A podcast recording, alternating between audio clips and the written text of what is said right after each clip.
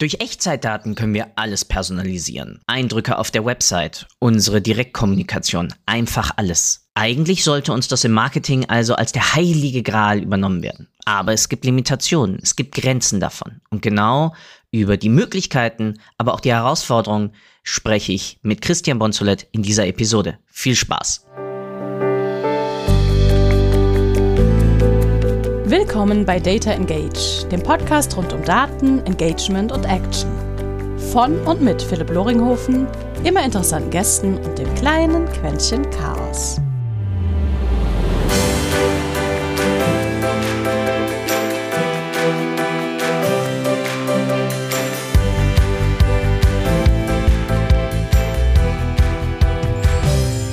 Und herzlich willkommen zu einer weiteren Episode eines kleinen Podcasts, wo es sich immer um Daten dreht, immer darum, was wir damit tun können, meistens um Marketing, immer um Kommunikation. Und manchmal wird es auch ein bisschen technisch nerdig. Dazu erhoffe ich mir heute ehrlich gesagt ziemlich viel, weil die LinkedIn-Posts, die ich von meinem heutigen Gast immer lesen darf, die lösen bei mir wirklich Neid aus. Also tiefsten Tech-Neid ja, bei den Sachen, die er da immer mal wieder bauen darf. Und deswegen freue ich mich mega, Christian Bonsolet, dass du Zeit findest, heute mit mir ein bisschen genau darüber zu schnacken. Und wie immer, einleitende Frage bei diesem Podcast. Was war bis jetzt dein größter Datenfuck-up eigentlich? Hi Philipp, du hast die Messlatte natürlich schon äh, sehr, sehr, sehr hoch gelegt. ich hoffe, ich werde den Erwartungen gerecht, aber äh, freue mich echt hier zu sein und äh, danke für die Einladung. Mein größter Datenfuck-up, äh, der ist gar nicht so lange her. Ähm, und äh, die, was wir gemacht haben, also äh, es, es geht so um, um, um das Thema Recommendation Engines. Und äh, ich hatte für einen Vortrag, ähm, wollte ich gerne so ein paar Daten daraus ziehen, wollte wissen, hey, Jetzt läuft die Recommendation Engines ja schon ein paar Jahre. Wie gut ist die eigentlich noch? Also wie oft werden denn ähm, empfohlene Artikel äh, gelesen und geklickt? Äh, und dann bin da so auf die Suche gegangen in unserem Data Warehouse mit den Experten und habe dann die Antwort bekommen, oh, das können wir gar nicht sagen. Und ich so, wie? Das kann man Fuck. komplette Story der Präsentation mal eben äh, unter den Füßen weggezogen. Und äh, dann dachte ich, wie, wie, wie kann das denn sein? Weil wir haben ja vorher ein AB-Testing gemacht und wir konnten auch irgendwie die Zahlen da rausziehen, welchen Impact das hatte. Ja, wir haben halt nur leider nicht dran gedacht, die Messbarkeit auch nach dem AB-Test sicherzustellen. Nein. Mit dem Zeitpunkt des Abschaltens des AB-Tests halt, ja, im Grunde uns eine sehr wichtige Informationsgrundlage genommen. Und ja, an deinen Reaktionen, glaube ich, reicht das für ein Fuck-up. Autsch! Ja, mittlerweile, mittlerweile, können wir es wieder, also wir haben es gefixt, das ist ja. gut. Und äh, hat mir für meinen Vortrag nicht geholfen, aber ich habe es irgendwie, ich habe irgendwas anderes raus, äh, rausgesucht, ja. Aber okay, man hätte es ja aus den Serverlogs rausziehen können. Man hätte es aus den Serverlogs rausziehen können, wenn da irgendein Identifier drin gewesen wäre, dass das äh, über den Bereich der empfohlenen Artikel käme. Ja, genau. Also, aber auch das hat nicht. Ich hätte, ich hätte grundsätzlich nur die, die Artikel lesen können, ja. aber nicht, ob die jetzt über eine Empfehlung kommen oder ja, ja, ja, ja, ja, hast recht. Ja. ja, da bin ich dann doch wieder immer Marketing äh, zu, zu, zu ver, äh, verwöhnt teilweise. Ja, wenigstens habe ich dann noch irgendwelche Tracking-Parameter mit dran, aus denen ich ja dann wenigstens darüber dann sehen könnte, falls wie ja, aber wenn ich die dann habe, dann habe ich meistens auch noch irgendein weiteres Analytics-Tool wenigstens dafür dann mit drauf und auf der ich das dann markiert bekomme. Also, ich habe es ja schon angesprochen. Neid. Wirklicher Tech-Neid, weil du so viel im Realtime machst. Aber was, was bedeutet erstmal Realtime für dich? Ist es im Sekundenformat oder ist es im Minutenformat oder im, jetzt, manche sagen ja auch, weil guck, also ich weiß, im Business-Kontext teilweise bringt mir 15 Minuten Fenster ist schon zu kleingliedrig, weil so schnell kann ich als Mensch gar nicht reagieren, außer irgendwas brennt jetzt mal richtig gerade die Hütte. Ja, ähm, auch im Marketing teilweise kann ich ja nicht innerhalb von ähm, x Minuten auf einmal auf irgendwelche Trends reagieren, direkt, gar nicht wegen den fehlenden Absprachen. Ich weiß, auch die brauche ich manchmal nach Konzern. Aber ab wann ist irgendwas für dich Realtime? Wow, das ist eine schöne Frage. Äh, und das, also für mich ist Realtime erstmal ein komplett sub subjektives Empfinden. Okay. Also wenn du, ähm, wenn du zum Beispiel mal auf, auf Wikipedia nachschlägst über Realtime, dann wirst du da so eine Aussage finden, ist eine Abarbeitung von Daten und Informationen innerhalb einer vorbestimmten Zeitspanne. Also Realtime heißt jetzt nicht, und das ist auch klar, dann deckt sich mit meiner Definition und in meiner Welt heißt Realtime nicht ähm, Millisekunden oder Nanosekunden, sondern ist irgendwie immer ja, relativ und orientiert sich halt nicht an so einer absoluten Größe. Und ähm, das, das, äh, das muss also auch, finde ich, klar artikuliert werden, äh, welche Erwartungshaltung man an Realtime hat äh, in einem bestimmten Kontext. Und irgendwie bedeutet das auch gleichzeitig, dass das irgendwie so eine Art ja, Service-Level-Agreement oder nicht funktionale. Anforderung mhm. ein System ist. Und das ist, ähm, das, das bringt so eine Diskussion um Realtime immer eine ganz neue Perspektive, wo du einfach nicht auf so Slides dann total ähm, überrascht und erfreut bist, oh ja, krass, Realtime-fähig, fähiges System, das muss ja richtig krass sein. Äh, das kann aber auch sein Minuten äh, oder äh, ja, mehrere Sekunden irgendwie so, ne? Je nachdem, was du halt, was du halt brauchst. Also allein die Definition finde ich mehr richtig, weil ja, für mich ist Realtime so irgendwie, ich habe was gemacht und es taucht halt in meinem Report oder in meinem Trailer auf. Aber es stimmt, es muss ja nur aus dem Kontext der jeweiligen Anwendung des jeweiligen Ziels, das ich mit diesen Daten erreichen will und muss, ähm, dazu passend vorliegen. Weil ja. teilweise brauche ich ja gar nicht die so fein aufgeschlüsselte Sache über Millisekunden ähm, oder auch teilweise ja Tage oder oder was ähnliches. Ähm, klar, also auf Tage sollte man mindestens. Ich glaube, alles, was kleiner ist als, ein, als 24 Stunden. Im Business-Kontext. Ich glaube, darauf, ja. darauf läuft es im, im weitestgehenden hinaus irgendwie. Ansonsten, ja, äh, fällt die Argumentation auch schwer. Oder auch zu sagen, wann ist es, ja, Realtime heißt schon irgendwie, ähm, dass wir uns hier im Minutenkontext schon irgendwie befinden, aber es müssen halt nicht immer Nanomillisekunden oder, ja. oder Sekunden sein. Weil das finde ich halt, Echtzeitsysteme zu bauen, ist halt schon aufgrund dieser SLA und weil du dir aufbürdest, etwas in einer bestimmten Zeitspanne zu schaffen, ist das halt herausfordernd. Und je kleiner die Zeitspanne ist, desto größer die Herausforderung einfach. Gerade in, in Systemen, die hoch skalieren müssen, ähm, die mit sehr vielen Nutzern und Kunden interagieren müssen. Ja, wenn du da sagst, das soll aber bitte in Nanosekunden passieren, dann viel Spaß. dann fängst du an, dir zu überlegen, wie baue ich denn meine Architektur darunter. Ich habe, mir fällt der, der, die, der Episodentitel nicht ein, aber ein, eine Sache, die dort angesprochen wurde, war Live-Shopping-Systeme. Mhm. Und ging um, ging um äh, Otto und deren, deren Live-Shopping-System und dass die selbst in die Eigenentwicklung rein mussten, weil der Chat eine mega Verzögerung auf einmal hatte, weil es einfach zu viele Requests waren, aka damit, ja, die Realtime-Behandlung dann äh, der jeweiligen Messages ja auch nicht mehr stattfinden konnte und damit dein ähm, jeweiliger Showhost auch gar nicht mehr wirklich zielgerichtet auf irgendwas eingehen konnte, was dann Diskussionen ja, oder sonst was. Und das waren teilweise dann wirkliche Lags, die sie, die sie bemerkt haben, so dass sie sich dann irgendwann hingesetzt haben, daraus ein komplett eigenes Geschäftsmodell, eine eigene Unit gemacht haben. Also auch da ähm, können Realtime-Anforderungen manchmal dann auch helfen. Äh, so, oh, wir haben ein neues Geschäftsmodell entwickelt. Und das war schon, das war, das war, das war echt spannend. Das ist ja genau das, was du gerade angesprochen hast, dass einfach dann ähm, deine Service-Architektur dazu natürlich zum einen passen muss. Also damit entweder kaufst du es ja ein als Provider oder baust du es halt selbst?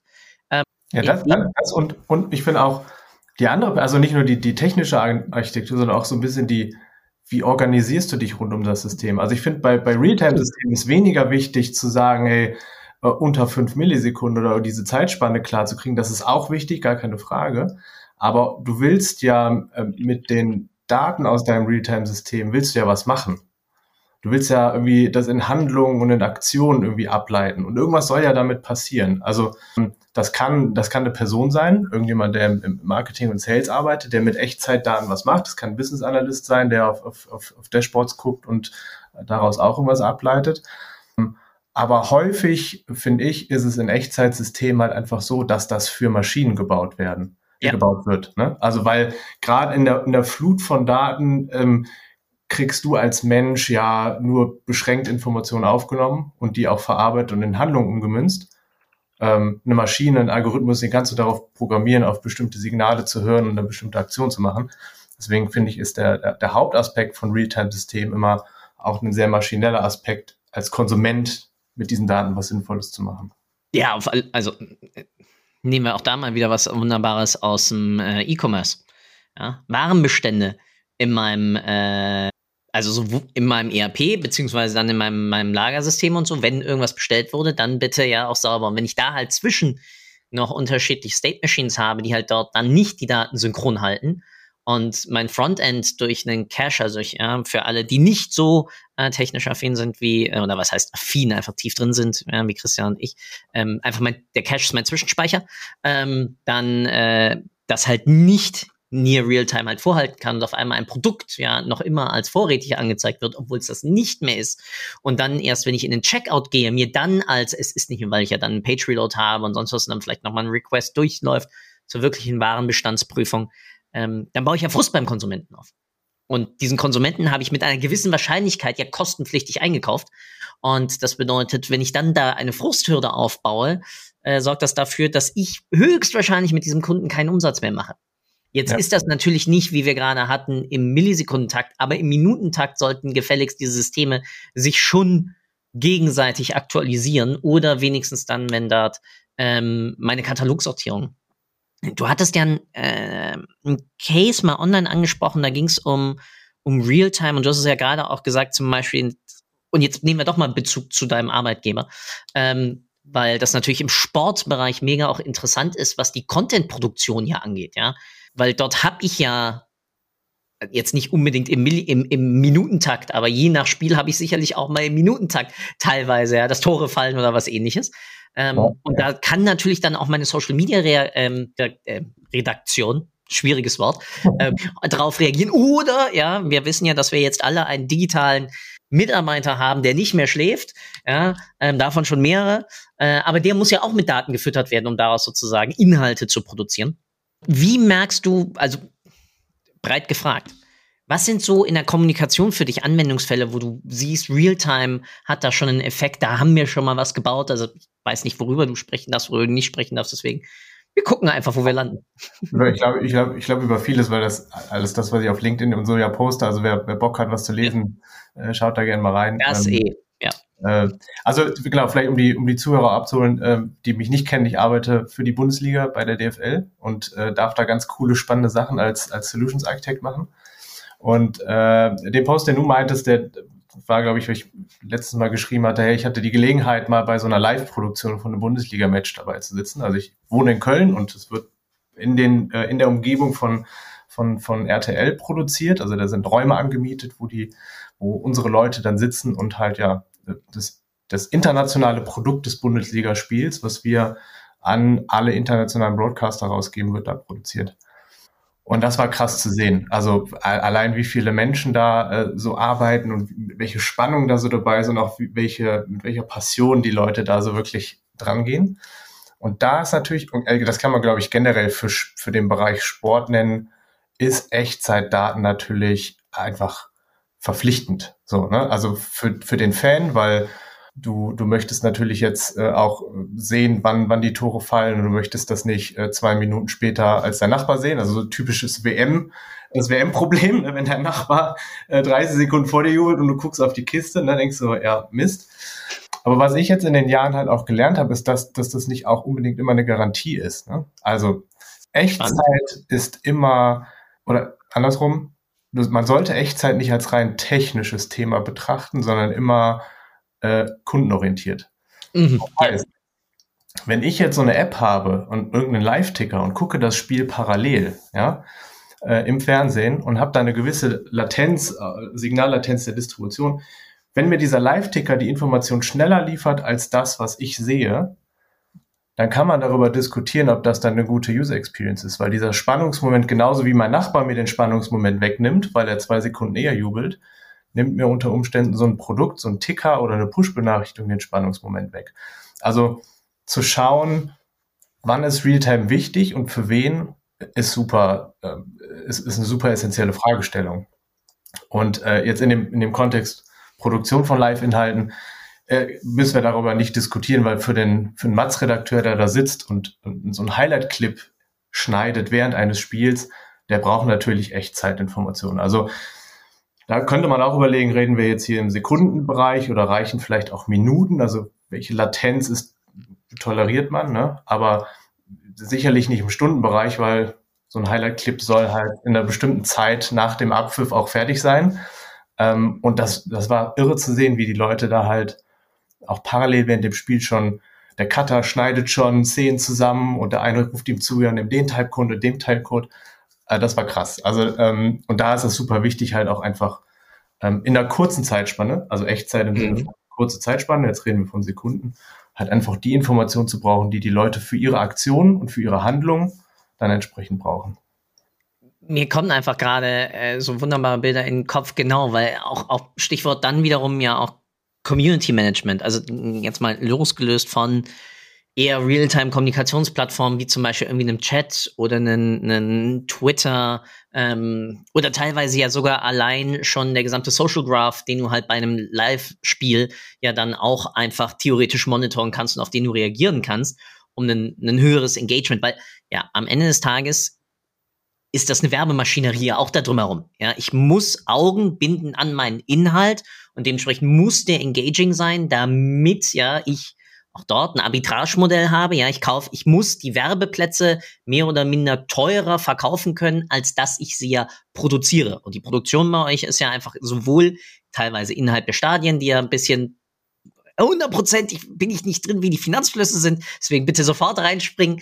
Aber am Ende des Tages läuft es ja wirklich darauf hinaus, Augen binden und die Augen bindet ihr ja durch die Content-Produktion. Und die ist ja sehr eng dann natürlich gebunden an erstelle ich zu dem Zeitpunkt relevante Informationsflüsse, ja, Medien und Inhalte zur Verfügung. Und da kann natürlich auch sowas sein, ähm, dass jemand, der bis jetzt gerade das Match gerade nicht schaut, aber dann irgendwo auf einem Social Media Kanal halt dann gerade von einer mega spannenden Szene aus der ersten Halbzeit erfährt, dann doch mit einsteigt und ich ja damit dann eine weitere Bindung habe an das jeweilige Event. Absolut. Und das finde ich schon sau sau cool. Oder stell dir, stell dir die Situation vor, du bist, du bist mit deinen Freunden irgendwie in der, in der Kneipe, also hast, hast nicht die Möglichkeit, ein Spiel live zu schauen mhm. und bist mit, mit, mit Freunden irgendwie unterwegs. Muss nicht, muss nicht Kneipe sein, also ihr könnt überall Bundesliga konsumieren auf den digitalen Produkt. Aber ähm, worauf ich hinaus will, ist, also da ist auch unser Anspruch so, dass in so einer Situation, wo du komplett von digitalen Non-Live-Produkten abhängig bist, da wollen wir, dass die Fans und unsere Nutzer zuerst jubeln. Und das ist dann schon, dann reden wir über einen USP, den wir haben, ey, wenn, wenn ich derjenige bin, der sagt, boah, geil Tor, umarmen mich alle. Also ja. vielleicht ja, ja, ja, ja, voll, natürlich. Da bin, ich der, da bin ich der King in der Runde und äh, bin der, der die, der die schönen News äh, verbreiten darf. Und das ist dann natürlich schon wieder eine andere Perspektive von, ähm, hey, wie schnell muss es denn sein? Ne? Also das auch wieder, also betracht, muss betrachtet werden, für welche Nutzergruppe mache ich das, für welches Konsumentenverhalten. Das, das ist so meine Perspektive, wie ich drauf schaue. Und das versuche ich auch in Fragestellungen, wenn ich äh, Realtime-Systeme bauen soll oder begleite sie zu bauen, auch das zu verstehen. Ähm, was ist das Problem, was wollen wir adressieren und hilft uns Echtzeitdatenverarbeitung hier? Oder ist es einfach nur zusätzliche Komplexität und bringt unter Umständen nicht den Benefit, ähm, den, den wir brauchen. Das finde ich mega gut. Das einfach, und du gehst ja gar nicht nur rein über die Diskussion, ähm, ist es sozusagen, trägt es einen Business-Benefit, sondern du kommst ja immer, schon allein jetzt, wie du es ja auch gerade wieder, wieder vorgetragen hast, aus der Perspektive Nutzen für meinen jeweiligen User beziehungsweise Konsumenten.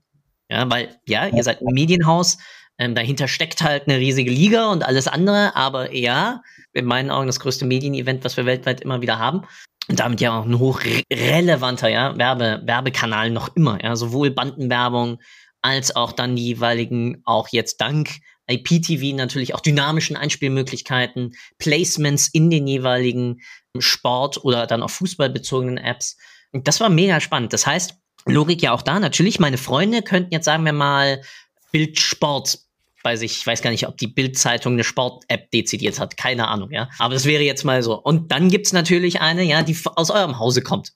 Und selbstverständlich, wenn ihr den höheren Mehrwert liefert innerhalb dann der Kommunikation der Ergebnisse der jeweiligen Spiele, dann ja, ist die Bild natürlich hinten dran und bekommt damit nicht die Bindung und damit in diesem Fall ja nicht die Augen und Aufmerksamkeit, die sie dann für die weitere Vermarktung braucht. Ja, genau. Da, da ist so das Thema Geschwindigkeit spielt eine Rolle, aber auch Datentiefe, was du bieten ja. kannst. Also worüber man ja beispielsweise auch nachdenken kann, ist für, für die, die Fans oder den Fan, der ein Spiel live schaut.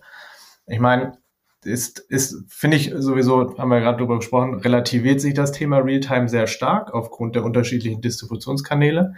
Aber du kannst jetzt mit, mit Datentiefen arbeiten. Also mhm. warum muss ich einem Fan eine Push-Benachrichtigung schicken über, hey, es ist ein Tor gefallen, wenn der Fan das sieht? So, ne? Also warum schicke ich ihm die gleiche Information nochmal, dann vielleicht verzögert oder vielleicht vorher, Zeitpunkt jetzt mal außen vor gelassen. Warum schicke ich ihm nicht oder ihr nicht ähm, ja, weitere Informationen, die vielleicht so ein bisschen behind... Er noch nicht gesehen hat dann. Genau. Wer hat die Vorlage gegeben? Oder auch so Dinge wie, das machen wir mit den mit, mit Bundesliga Match Facts ja auch, wo wir Statistiken, also das Spielgeschehen sozusagen erklären auf Basis von Daten, die nicht gerade ersichtlich sind. Also was war, wie wahrscheinlich war dieser Treffer? So, ne? Das ist, finde ich, halt auch ein Mehrwert, ähm, der, ähm, der sich dann ergibt, wenn du, wenn du gut verstehst, wie nutzen deine äh, Nutzer und Nutzerinnen die Produkte und welche Personas hast du. Ja, und das ist ja auch eine Kombination dann von multiplen sozusagen Realtime ja, weil der Nutzer kann ja auch, der hat bis gerade geschaut, 30 Sekunden später ist das Tor gefallen. Du weißt aber ja aus deinen Realtime-Daten, die App ist jetzt wieder geschlossen.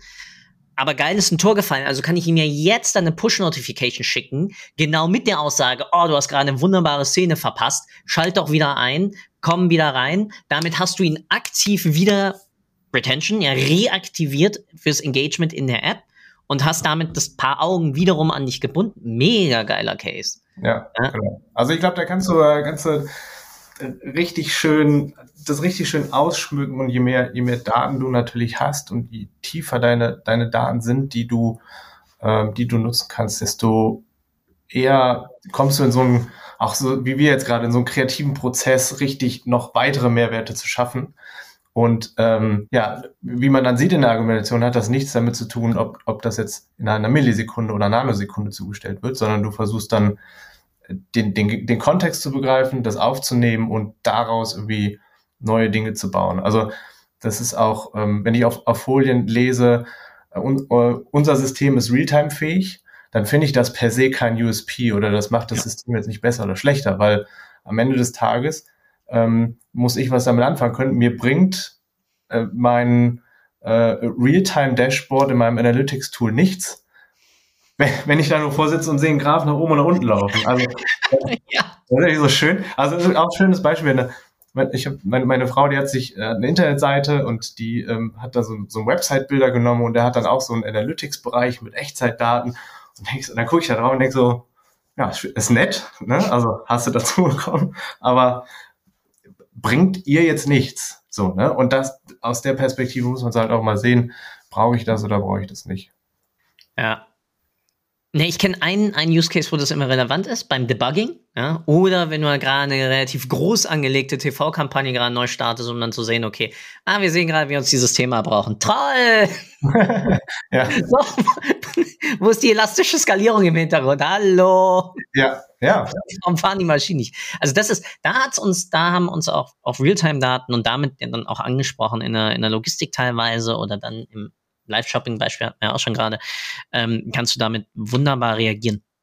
Wenn man so einen Case für Realtime aufsetzt und wir haben mal ausgearbeitet, das sind jetzt wirklich User Benefits, ja, aber da muss ich ja noch immer eine wirtschaftliche Seite mit, mit draufnehmen. Hast du da so Kenngrößen, an denen ich dann mal trotzdem über den Daumen gepeilt, nennen wir es jetzt mal Bierdeckelrechnung, trotzdem, was ich da irgendwie beachten muss, kostentechnisch? Also ist es wirklich rein irgendwie Datenmenge oder ist es, äh, wenn ich von, vom Sekundentakt auf, sagen wir mal, Millisekunden runterbreche, dann implodiert mir hinten irgendwie die Kostentabelle sozusagen um den Faktor 1000 oder weil ja, man kann ja wunderbar träumen, aber am Ende des Tages muss ja irgendwie dann ein Return rauskommen. Und wenn der Return halt nur erhöhtes Engagement ist, das sich aber in höher Retention und der kauft halt brav nächsten Monat auch wieder unser Abo oder macht aus seinem monatlichen halt jetzt das Jahresabo, das sind ja dann alles Vorteile da drumherum. Ja, ich glaube, da muss man so ein bisschen vielleicht differenzieren zwischen, ist das jetzt ein Produkt, was ich einkaufe? Ja, stimmt. Äh, wo ich das Thema Realtime quasi im Preis mit drin habe. Ne? Also da habe ich selten gesehen, dass man sagt, okay, Realtime-Paket kannst du dir extra dazu buchen. Das, das kriegst du nicht. Da hast du jetzt nicht so wirklich den Hebel, da nochmal die, die Kosten zu reduzieren. Aber das, das ist super wichtig, auch, auch in dem Kontext einfach zu überlegen, hey, gibt es vielleicht ein anderes Produkt, was das nicht hat, aber gleiche Features und dafür ein anderes Pricing und dann vergleichst du eher so über die, über die Anbieter hinweg. Wenn du so Systeme selber baust, ist das, äh, finde ich, eine essentielle Hausaufgabe, wenn du die Anforderungen bekommst und alles klar ist, yo, wir brauchen Realtime, das auch durchzukalkulieren. Ähm, jetzt sind wir ähm, auf, äh, in, der, in, der, Cloud unterwegs und haben dann verschiedene Optionen und auch verschiedene Möglichkeiten, dann Pricing zu berechnen. Und das ist natürlich Datenmenge. Also mhm. okay. wie viel geht sozusagen pro Request da durch? Ist natürlich ein treibender äh, Faktor, aber auch einfach die Menge an Requests pro Monat, pro, pro Woche. Ähm, also wie viel ähm, und dann kommt es auch sehr darauf an, die Integration nicht zu vergessen. Ne? Also wie oft mhm. schickt dir dein Client denn etwas? Ne? Also es wird das irgendwie gebatcht oder wird wirklich jeder Request durchgejagt? Und das äh, musst du dann in, ähm, in, in entsprechende Kalkulatoren eingeben und mal durchrechnen. An, oft Annahmen treffen, ne, die du vielleicht mit historischen Daten ein bisschen äh, enger fassen kannst. Ähm, und genau dann halt zu vielleicht einer Range kommen, okay, ähm, nehmen wir mal an, wir sprechen jetzt über eine Millisekundenverarbeitung. Dann hat das ja nicht nur was damit zu tun, wie schnell dein Client dir die Daten schickt, sondern auch, was musst du an Infrastruktur aufbauen, um das wirklich innerhalb von niedrigen Sekunden oder Millisekunden aufzubauen. Ne? Also äh, brauchst du da, äh, weiß ich, ein Publish Subscribe, brauchst du dann reicht eine Queue, wie, was, wie teuer ist die Queue, wie ist der Durchsatz? Und das alles so in, in, der, in den Total Cost of Ownership zu berechnen, ist, ist auf jeden Fall äh, ja, ein Pflichtprogramm. Ansonsten kriegst du böse Überraschungen in deiner Rechnung unter Umständen.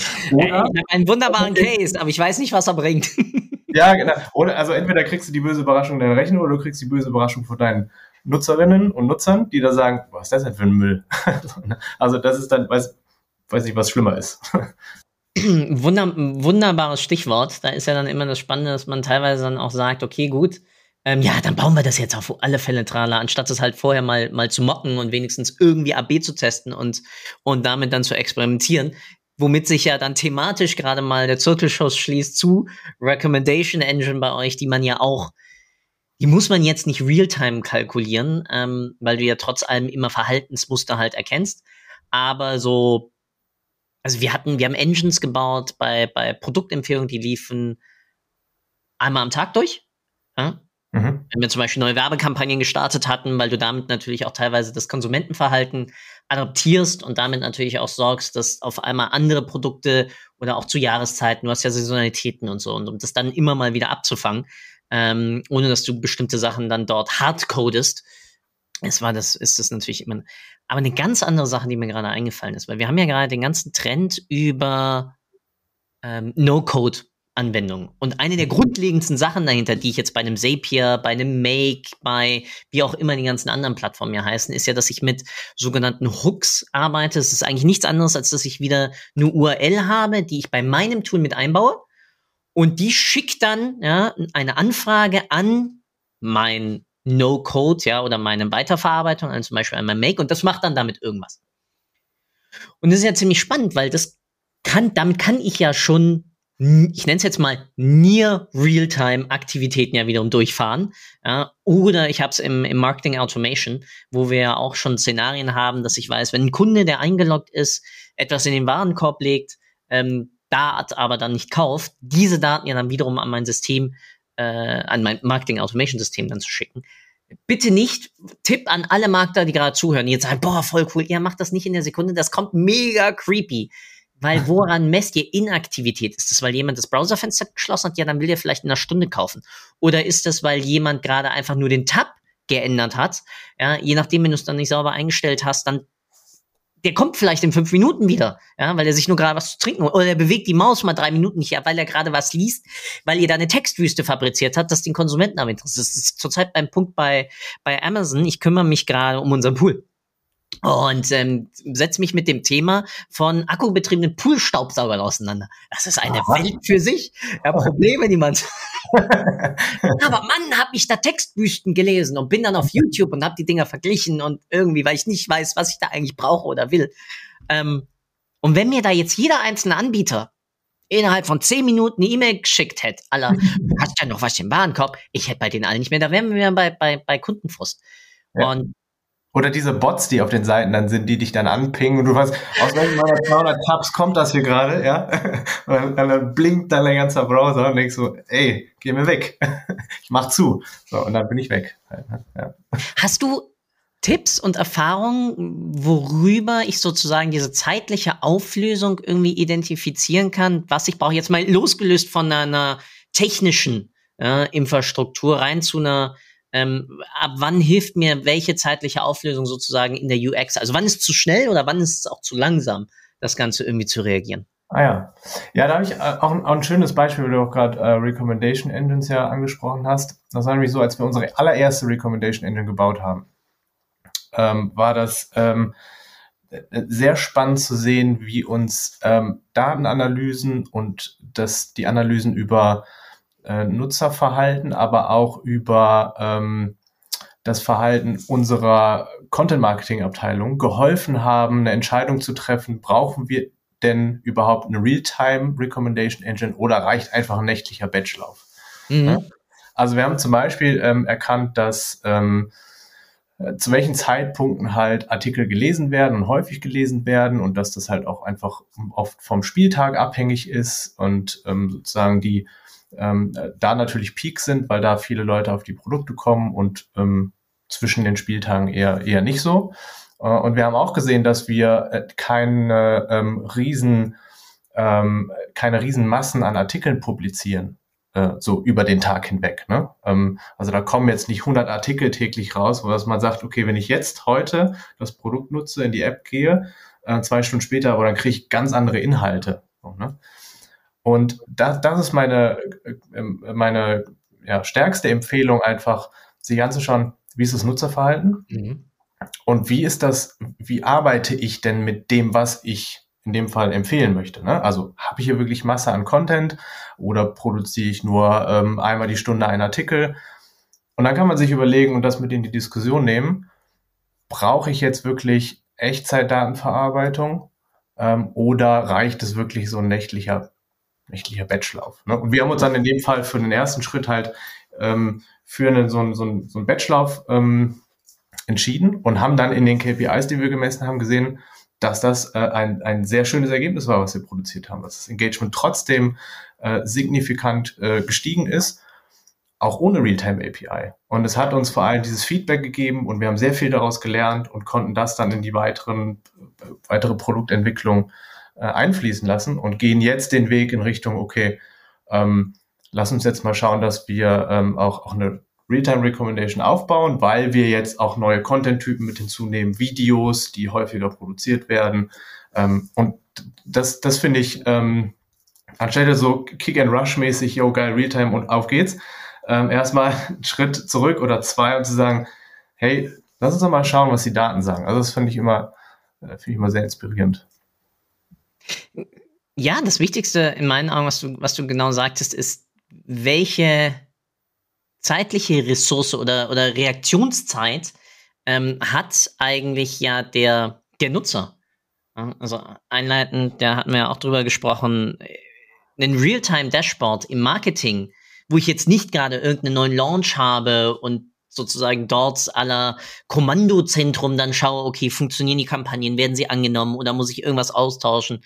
Ja, was man ja teilweise dann irgendwie in den ersten paar Stunden dann einfach mal tut, um zu schauen, läuft es sinnvoll an, besonders wenn ich dann irgendwie Saisonwechsel habe oder sagen wir mal im äh, im Clothing-Bereich auf einmal eine neue Kollektion dann live reingeht und damit merke, okay, wird das Ganze so angenommen oder ich habe irgendwelche Drops, ja, ähm, wie schnell gehen die neuen Sneaker über die Ladentheke? Ah ja, diesmal waren es in drei Minuten und 72, äh, nicht 72, zwei, äh, 52 Sekunden auf einmal ausverkauft. Ja, ist ein neuer Rekord. Okay, gut. Mhm.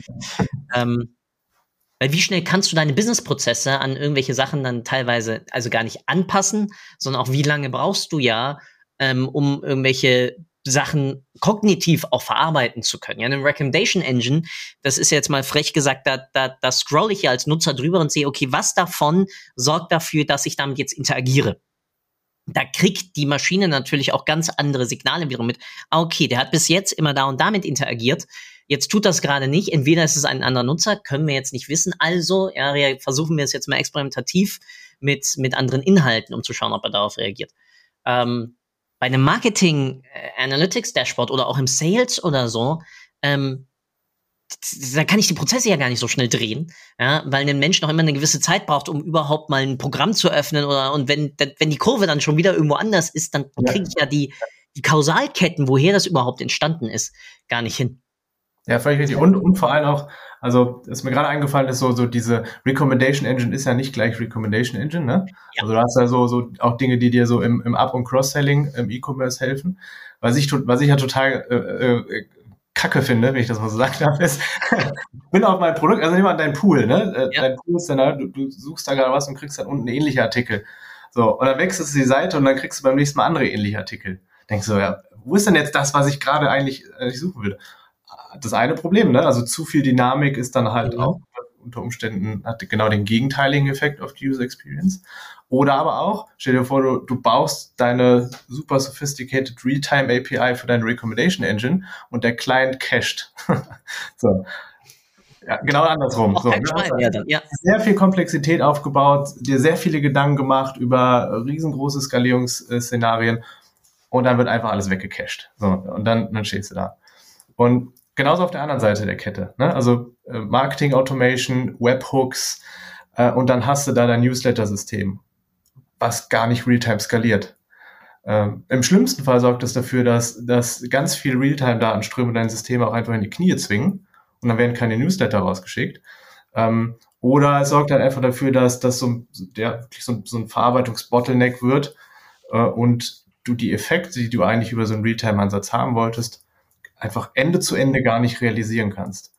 Und das äh, wäre vielleicht auch die nächste Empfehlung, einfach schaut es nicht, schaut das Thema nicht nur in Isolation an, also schaut nicht nur an, hey, wir wollen eine realtime-fähige Recommendation Engine haben, sondern schaut euch an, was passiert vor der Kette und unter Umständen hinter der Kette und wie gehen die, wie können die Systeme dahinter und davor, das System kann auch ein Mensch sein, einfach auch skalieren. Also so, diese Stimmt. Informationsaufnahme ist auch eine Art von Skalierung und die ist bei mir endlich. und, äh, Wie?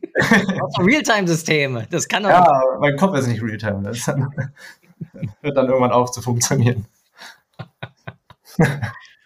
ist, man denkt halt immer, dass nur weil etwas in Echtzeit dann doch irgendwie verarbeitet ist, muss da der Mega-Case hinter sein und sonst was.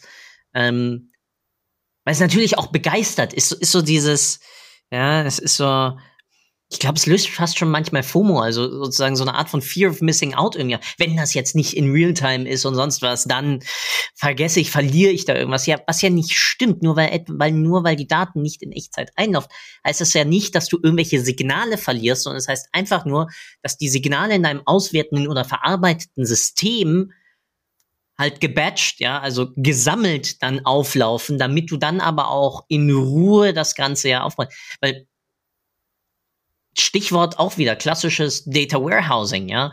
Ähm, dein Data Warehouse basiert ja nicht nur darauf, dass du halt alle Daten dort reinkippst, sondern du bereitest diese ja auch noch auf. Du kalkulierst neue Sachen draus.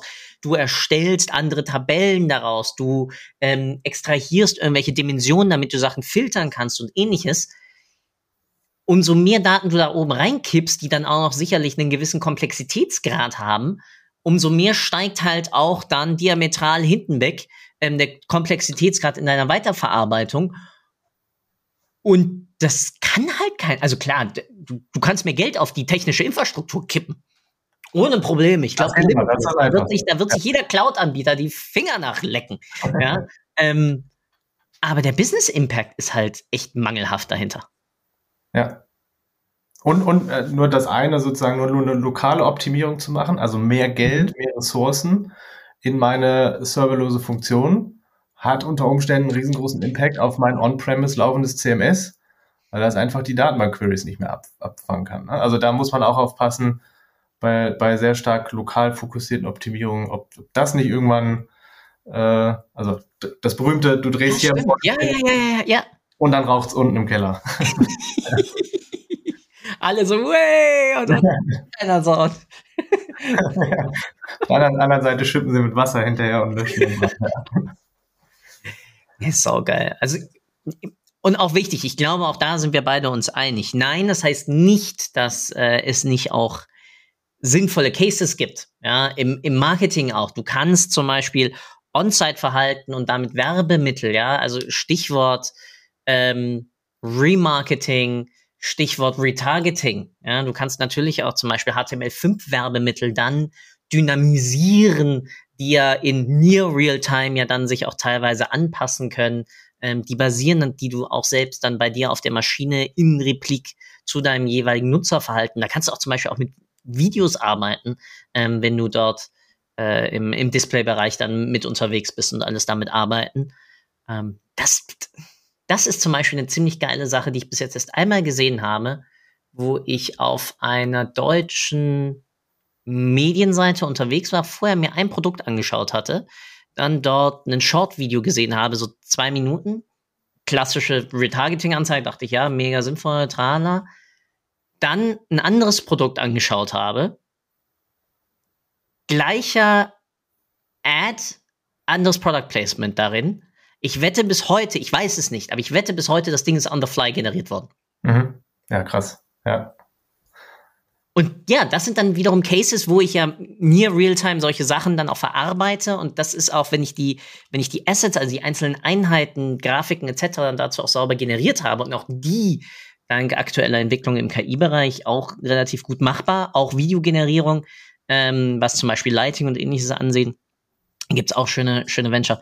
Ähm, da kann ich natürlich dann wiederum ganz anders mit Kunden Interaktionen und darauf natürlich dann wiederum innerhalb meines Werbenetzwerkes und meiner Werbemöglichkeiten darauf reagieren.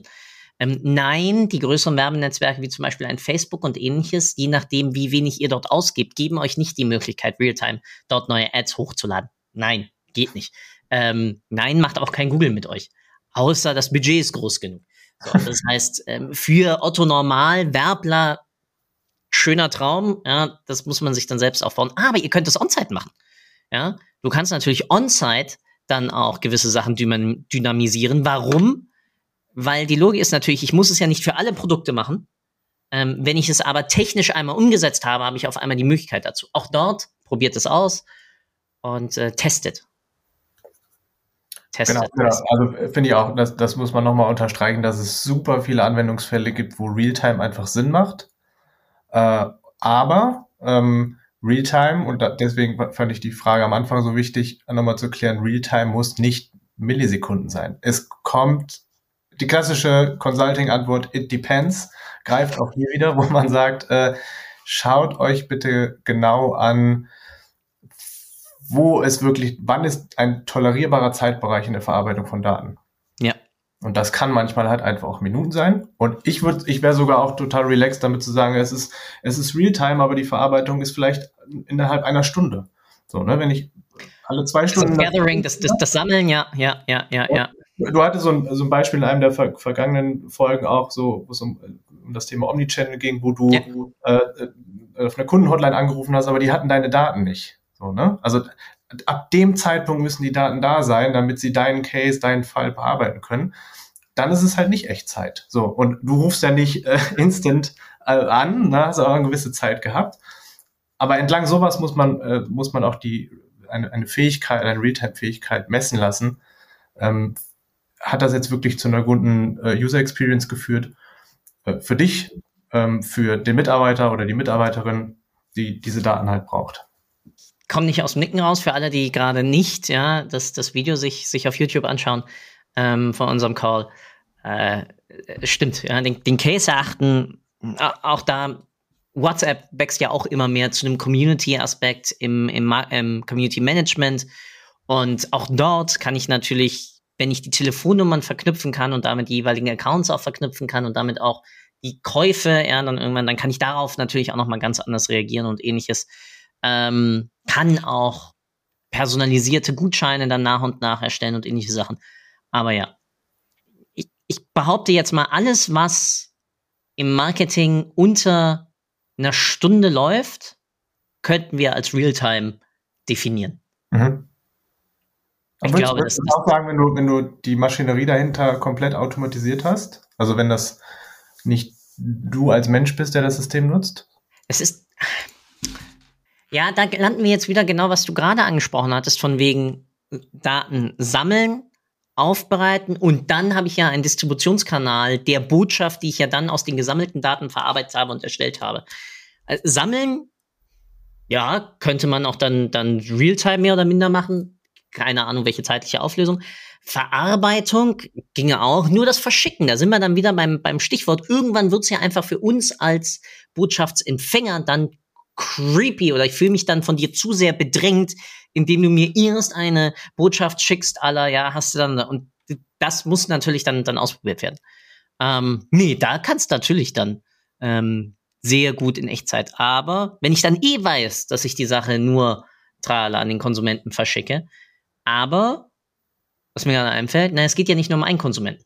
Ich habe ja meistens multiple Leute, die Sachen in den Warenkorb legen und multiple Leute, die haben vielleicht den Warenkorb und das ist ja zeitlich voneinander unter. Wenn ich dann da also nur gebatcht auflöse, dann habe ich dort natürlich unterschiedliche Versandzeitpunkte. Ähm, das heißt, ich brauche dort dann schon eine Auflösung von Bauchgefühl, ich würde jetzt mal sagen, fünf Minuten, einer Minute oder so etwas, damit ich dort trotz allem noch immer in einem Flow bin. Mhm. Ja, also was du gerade mit, mit, mit creepy meintest, wenn wenn das sozusagen die Maschinerie komplett automatisiert ist und hinterher wirklich dein, dein E-Mail-Postfach flutet, ne, das ist, das ist, fühlt sich komisch an. Aber es fühlt, also zum, vielleicht in meinem beruflichen Kontext nochmal zurück, was wir mal festgestellt haben, ist, dass wir während so einem Bundesligaspiel bis zu 15 Nachrichten im Schnitt verschicken. So, ne? Also da sind dann so, hey, Aufstellungen sind da und Anstoß und dann gibt's ähm, Durchschnitt. Ja, ja. Ich finde 15, 15 Push-Benachrichtigungen in 90 Minuten, das finde ich viel. So, ne? Also gerade wenn so ähm, vielleicht Ereignisse schnell hintereinander ähm, kommen, dann blinkt dein Handy nur. Und, äh, genau, nichts, was, was geht hier ab? Ähm, den Move, den wir halt gemacht haben, ist dann auch wieder ähm, nicht uns äh, das zu, nicht, nicht das als zu sehr technologisch zu sehen, sondern zu gucken, hey, Vielleicht gibt es Fans, die, ähm, die möchten nur Tore haben. Ne? Also wir mhm. haben so ein Notification Preference Center ins Leben gerufen, wo du, wo du dir einstellen kannst, welche Nachrichten du bekommst. So, und das erstaunlicherweise ähm, hat dann auch dazu geführt, dass wir Nachrichten schneller verschicken können. Weil auf Stimmt. einmal broadcastest du die, die Turbo-Nachrichtung nicht an ähm, X-Fans, sondern an eine kleinere Menge, die wirklich nur an diese Nachricht äh, interessiert sind. Also es hat dann gleichzeitig wieder den Benefit für ähm, mich, der mit meinen Kumpels unterwegs ist und ich die Nachricht möchte und sie einfach nochmal schneller bekomme. Also ähm, das war, war ein schönes Learning und eine schöne, schöne Reise, die wir da gemacht haben. Ja, und wir landen wieder beim Stichwort, ja, User Experience beachten. Ja. Nicht jeder will, ja, wie du sagst, ist die 15 Nachrichten. Auch mega spannend, wie, als ihr das gelauncht habt damals, wie war dann die Unsubscribe für Notifications? Ähm, das, das analysiere ich dann. Da bin ich gerade dabei. Genau. Interessiert mich natürlich auch. Vor allem, was sich nach diesem Preference Center halt geändert hat. Ne? Also was ja.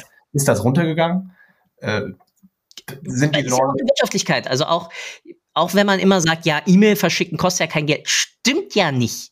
Ja, theoretisch kostet dich das klar nur im Millicent-Bereich, aber sagen wir mal, ja, DFL-App, ich weiß nicht, von wie vielen Menschen die installiert ist, aber Bauchgefühl, ich würde jetzt mal sagen, eine Million oder zehn oder hm, also auf alle Fälle einiges.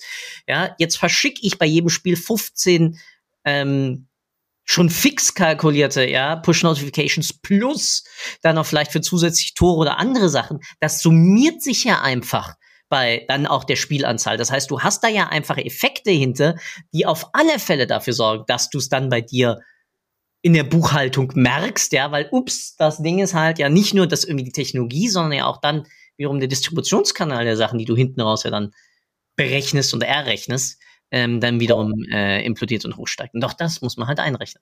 Ja, genau. Das ist so eine schöne, auch, auch eine schöne Marketingperspektive auf Realtime. Also gute Segmentierung, gute Kundensegmentierung ja. kann ein Multiplikator dafür sein, Realtime noch stärker auszuprägen für die, die das wirklich wollen und die das wirklich in, in irgendwelche Handlungen und Insights halt verarbeiten können. Ja. Christian, mega geil. Hat Spaß Realtime gemacht. ist noch immer ein traumhaftes Thema und wie gesagt, der, der, technische Nerd in mir, der ist jedes Mal, wenn ich irgendwas von dir lese, ja, ich sag's jetzt zum dritten Mal, mega neidisch. Und ähm, deswegen. Wenn du jetzt gleich deine Entwicklungsumgebung öffnest und irgendwas codest, dann. Äh, Mache ich sogar. Ich bin gerade dabei, zwei, zwei, zwei ähm, Crawler äh, zu entwickeln. Einer ist mal ähm, zum Thema Aprilscherze und äh, wie die Sentiment dahinter war. Ich will mir mal oh. die ähm, GPT-4 äh, äh, API schnappen und die Sentiments sozusagen durchlaufen lassen und ein bisschen Topic und so und daraus ein bisschen eine Visualisierung bauen. Aus ja. welcher Datenquelle gucken wir mal noch, was ich da so abzapfe und was anderes hat mit dem Podcast zu tun. Ähm, also klar, eine Datenquelle bei mir ist, aber es ist nicht Realtime, nee, nee, ist, äh, also die, die, die Podcast-Daten importiere ich einmal am Tag. Ähm, also nein, kein, kein Realtime. mein Lieber, wie Tradition in diesem Podcast habe ich zwei Bitten oder Fragen an dich. Die erste ist, dass du doch mal zusammenfasst, was du möchtest, was die Hörerinnen und Hörer aus unserem Gespräch mitnehmen. Und das zweite ist, du darfst dann tun lassen, erzählen, was auch immer du möchtest. Du darfst mir nur nicht danken, ja, weil äh, du hast deine Zeit investiert, um mit mir hier zu schnacken. Und ähm, zufälligerweise, dass daraus da auch eine Podcast-Episode entstanden ist und ein, und ein Vidcast, also das ist ja rein zufällig, dass dann da so Gnome das schneiden. Und damit nochmal. Du schneidest das mit. und damit, ja, Christian, wirklich vielen, vielen Dank ähm, für das Gespräch, für deine Zeit. Und dann bleibt mir noch zu sagen, the stage is yours.